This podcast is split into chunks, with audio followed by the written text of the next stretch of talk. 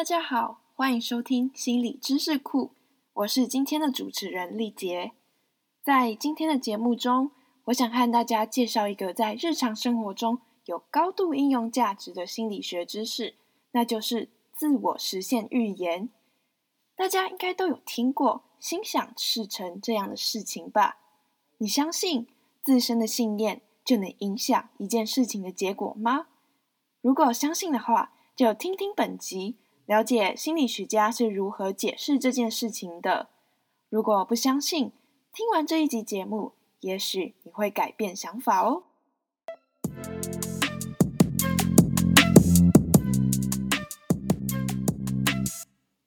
今天的节目大概可以分成三个部分。首先，我会介绍在一九六八年一个关于自我实现预言的经典实验。接下来，透过这个实验的结果，我会解释一下自我实现预言背后的原因。最后，我会谈谈自我实现预言在生活上的应用，和大家聊聊自我实现预言能够如何帮助我们。一九六八年的时候，社会心理学家 Judith Evans 还有 Robert Rosenthal。对一群国中生做了一个实验，因此发现了自我实现预言。在实验中，首先他们针对一所中学的所有学生实行智力测验，并在事后告诉老师们，其中某些学生的智商特别高，并且在未来发展会相当优秀。不过，事实上，那群学生只是随机抽出的一些样本，意思就是说，这群学生中可能有比较聪明。普通还有比较不聪明的学生，并不是真的每个人都有特别高的智商。然而，这群老师并不知情，他们便因此相信了这群学生个个都未来大有可为。神奇的是，后续的调查报告显示，这群被标示为高智商的普通学生们，在一年之后，他们的学习成绩还真的突飞猛进了。老师们先前所相信的事，如同预言一样成真了。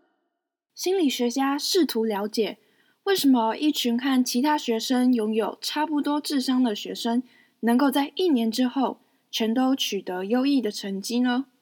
心理学家的解释是这样的：在一开始，老师们听到那群学生有比较高的智商，之后会有比较好的发展时，他们就很自然的将更多的教学资源。投注到这群学生身上，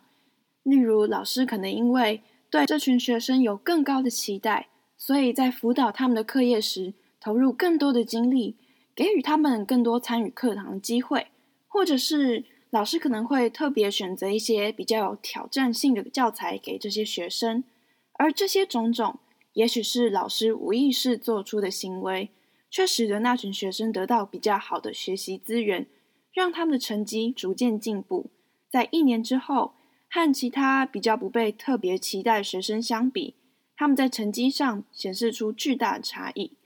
也就是说，老师们最一开始的信念影响了他们的行动，使得事情最后有了不一样的结果。假若今天实验人员没有告诉老师那一群学生的智商比较高，没有让老师们觉得他们可能有比较好的成就。在一年之后，大家觉得那群学生可能还会有相同惊人的进步吗？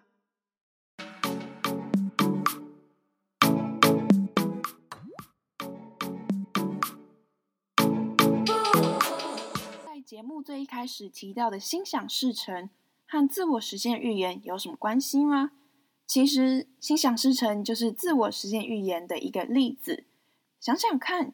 假设我今天立下一个目标。例如，这学期我要拿到书卷奖。如果我从一开始就相信自己做得到，那我在这学期中大概就会很努力，尽我最大所能来达到这个目标。如果我从一开始就觉得这个目标太难了，不可能做到的啦，那么很显然的，我大概也不会花费太多努力，因为毕竟连我自己都觉得做不到这件事情，又何必要努力呢？我想大家应该可以很轻易的预测哪一个信念会有比较高的几率让我成功拿到书卷奖吧？答案很明显的是第一个，因为毕竟如果根本不相信自己做得到，进而也不努力的话，最后怎么可能会成功呢？而这就是自我实现预言在日常生活中的一个应用。下次大家在为自己设定目标的时候，一定要先相信自己做得到哦。希望这个例子可以让大家更有效的在日常生活中运用自我实现预言，帮助大家用坚强信念加上不懈努力，成功达成目标。